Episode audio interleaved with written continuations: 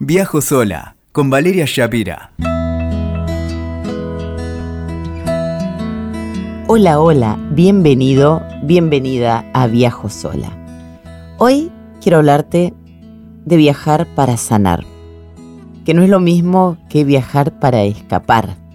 Cuando viajas para escapar, el resultado no suele estar bueno, porque uno viaja con su propia mochila que es la mochila emocional. Y te puedo asegurar que te pesa. Podés estar en el lugar más lindo del mundo, pero si tus emociones no te acompañan, no lo vas a poder ver, porque lo vas a ver con la mirada turbia, con el espíritu cargado de, de sensaciones que no están buenas.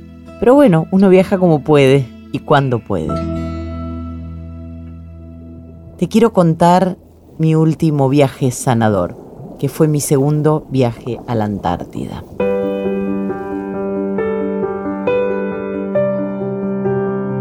La Antártida tiene un poder especial, espiritual, vibracionalmente es un lugar superior. Me habían invitado a la Antártida antes de la pandemia, llegué de regreso apenas unos días antes del cierre mundial de todo y luego me volvieron a invitar a la Antártida. Estuve allí en noviembre pero me fui rota. Y cuando te vas roto, eh, pueden pasar cosas. Y pasaron cosas. Y estuvo bueno, estuvo bueno, sí. Mira qué loco, ¿no? Hubo un momento muy especial en mi viaje que fue revelador. Acababa de bañarme, estaba sentada en el asiento de la ducha del rompehielos, que es un baño adaptado, es un baño eh, que tiene la función de permitir a las personas eh, discapacitadas poder bañarse, eh, digo, utilizar los sanitarios y demás, pero también tiene barandas que utilizamos este, cuando, por ejemplo, el barco está atravesando el pasaje de Drake, entonces te tenés que agarrar ahí porque si no te caes cuando te bañas. Y allí estaba, en ese lugar eh, tan especial, cuando me cayeron algunas fichas. ¿Por qué ese viaje en ese momento? O mejor dicho, ¿para qué? A veces hay que irse para rearmarse. Por momentos la vida se presenta como un rompecabezas de esos de millones de piezas chiquititas que no le pediste a nadie que te regalen.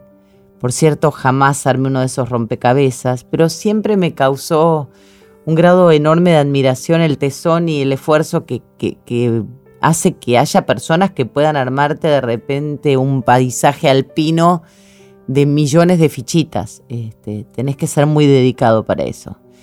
Eh, ese era mi puzzle, ese era mi rompecabezas. Y ahí estaba yo, aferrada a una baranda para tomar una ducha y no caerme en el piso y seguir rompiéndome en mil pedazos, porque así estaba, quebrada como el rompecabezas, y no tenía la laminita para el armado. Siempre siento que estos viajes mágicos llegan en el tiempo preciso, en el lugar oportuno, porque esta fue una travesía tan bautismal como la primera a la Antártida.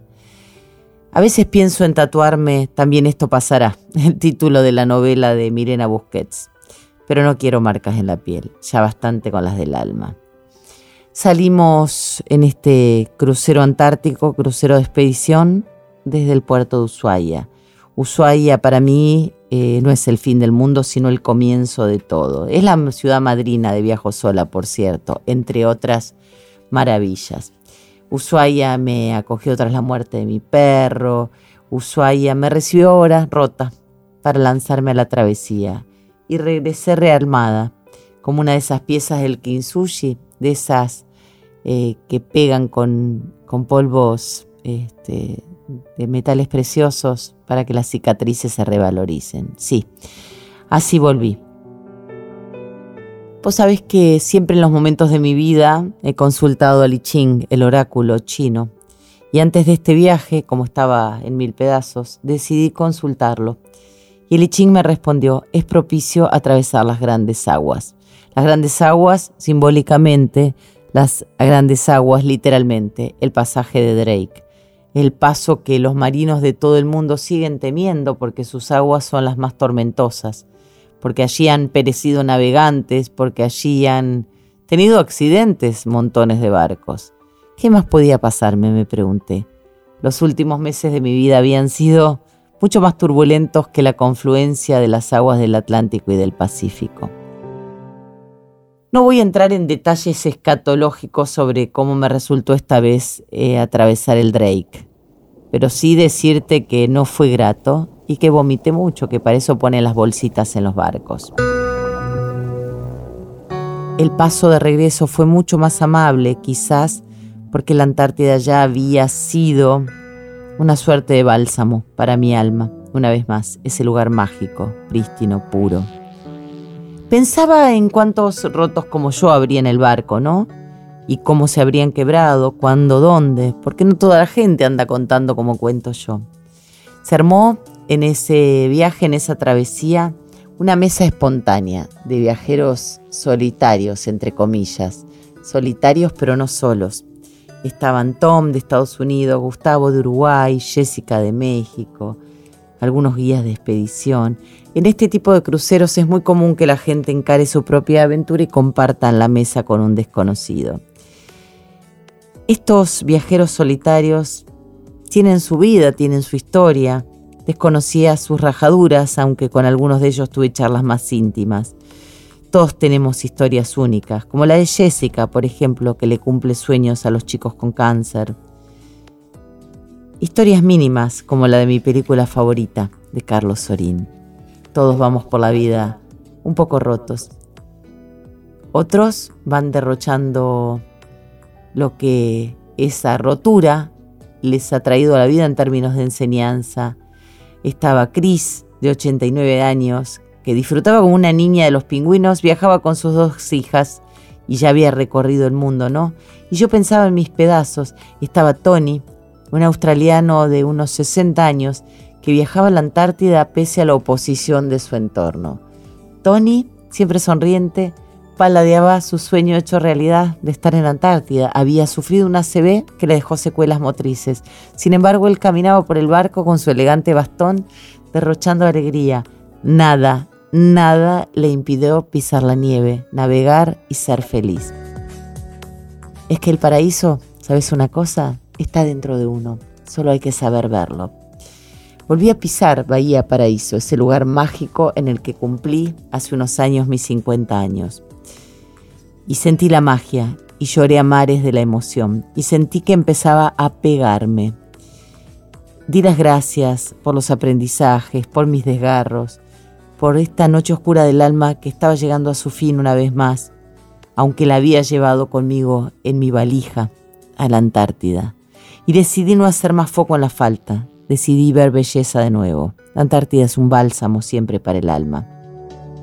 Atravesamos nuevamente las grandes aguas, volvimos a pasar el Cabo de Hornos y cuando llegamos de nuevo al puerto de Ushuaia, circularmente como en la vida, un perro de prefectura besó mi rostro. Mejor bienvenida imposible.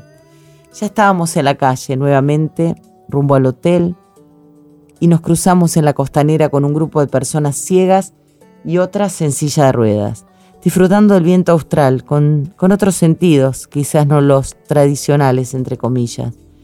Ellos sonreían y cada vez se me hacía más claro a mí a dónde acomodar las piezas que no lograba hacer encajar en mi anárquico rompecabezas. Ya estaba recuperando el rumbo de a poco. A veces hay que perderse para encontrarse. Seguimos caminando las calles de Ushuaia. Nos cruzamos con varios hombres con prótesis en sus piernas, señales, mágicas señales. Al día siguiente vi su foto en las redes.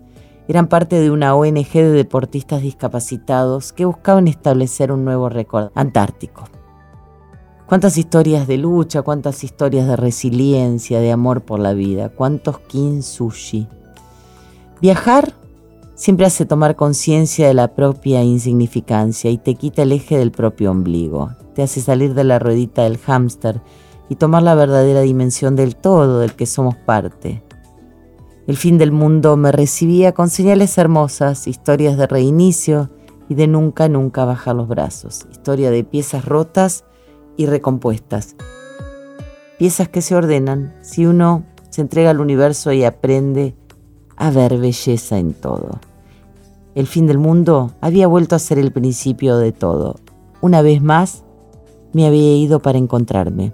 Miré hacia el Beagle con gratitud, respiré hondo y di las gracias por estar viva, aún en carne viva, por el milagro de la creación, por tantos regalos.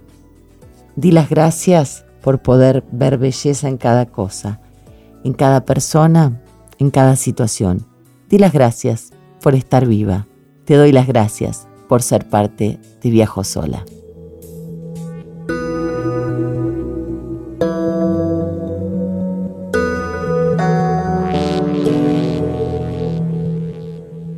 Escuchaste Viajo Sola con Valeria Shapira. WeToker. Sumamos las partes.